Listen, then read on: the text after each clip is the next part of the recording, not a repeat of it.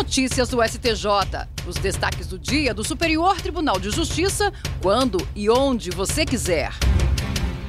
Olá, esse é o boletim com alguns destaques do STJ. A Corte Especial do Superior Tribunal de Justiça desmembrou a denúncia apresentada pelo Ministério Público Federal sobre suposto esquema criminoso instalado no Poder Executivo do Acre.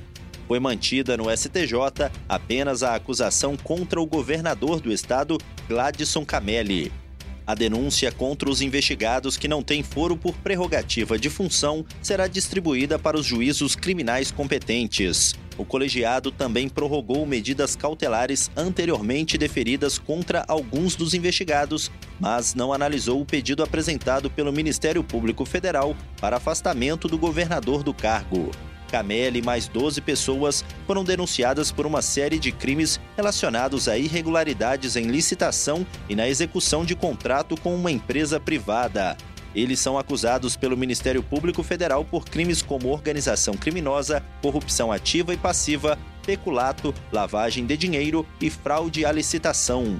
De acordo com o Ministério Público, a denúncia decorre de fraudes na contratação de Maruano Construções para a realização de obras de engenharia viária e edificação, pelas quais a empresa teria recebido 18 milhões de reais. A relatora do caso, ministra Nancy Andrighi, destacou jurisprudência do STJ no sentido de que, salvo casos excepcionais, a regra deve ser o desmembramento das ações penais em relação aos réus que não exerçam cargos que atraiam o foro por prerrogativa de função.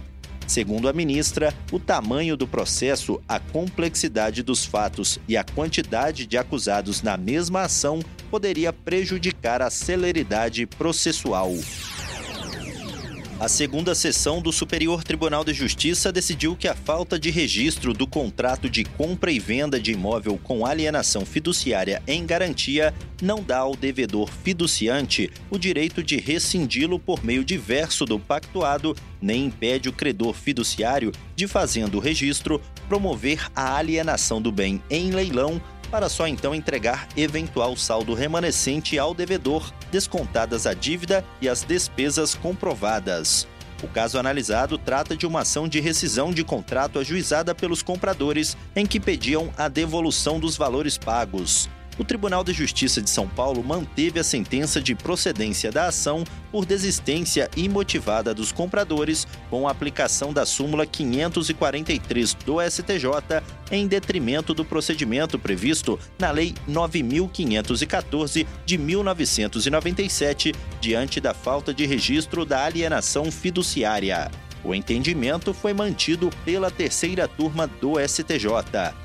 A credora recorreu com embargos de divergência na segunda sessão do STJ, apontando que a quarta turma, em caso semelhante, concluiu que não seria necessário o registro por entender que este tem apenas o objetivo de dar ciência a terceiros. O ministro Ricardo Vilas Boas Cueva, cujo voto prevaleceu no colegiado, explicou que, mesmo sem o registro, já foram reconhecidas a validade da hipoteca entre os contratantes e a legitimidade do compromissário comprador para a oposição de embargos de terceiro. Destacou ainda que, apesar da exigência de registro do contrato, isso não dá ao devedor o direito de rescindir o acordo contratualmente previsto, não importando se era dele ou do credor a obrigação de registrá-lo. A primeira sessão do Superior Tribunal de Justiça, especializada em direito público, aprovou um novo enunciado sumular, Trata-se da súmula 665. Ela diz que o controle jurisdicional do processo administrativo disciplinar restringe-se ao exame de regularidade do procedimento e da legalidade do ato à luz dos princípios do contraditório, da ampla defesa e do devido processo legal, não sendo possível incursão no mérito administrativo, ressalvadas as hipóteses de flagrante ilegalidade, teratologia ou manifesta desproporcionalidade da sanção aplicada. As súmulas são um resumo de entendimentos consolidados nos julgamentos e servem para a orientação da comunidade jurídica a respeito da jurisprudência do tribunal. Os enunciados serão publicados no Diário da Justiça Eletrônico por três vezes em datas próximas, nos termos do artigo 123 do Regimento Interno do STJ. E esse foi o STJ Notícias de hoje. Se quiser ouvir mais, acesse o Spotify ou o SoundCloud do STJ. Tchau, tchau. Notícias do STJ, uma produção da Secretaria de Comunicação Social do Superior Tribunal de Justiça.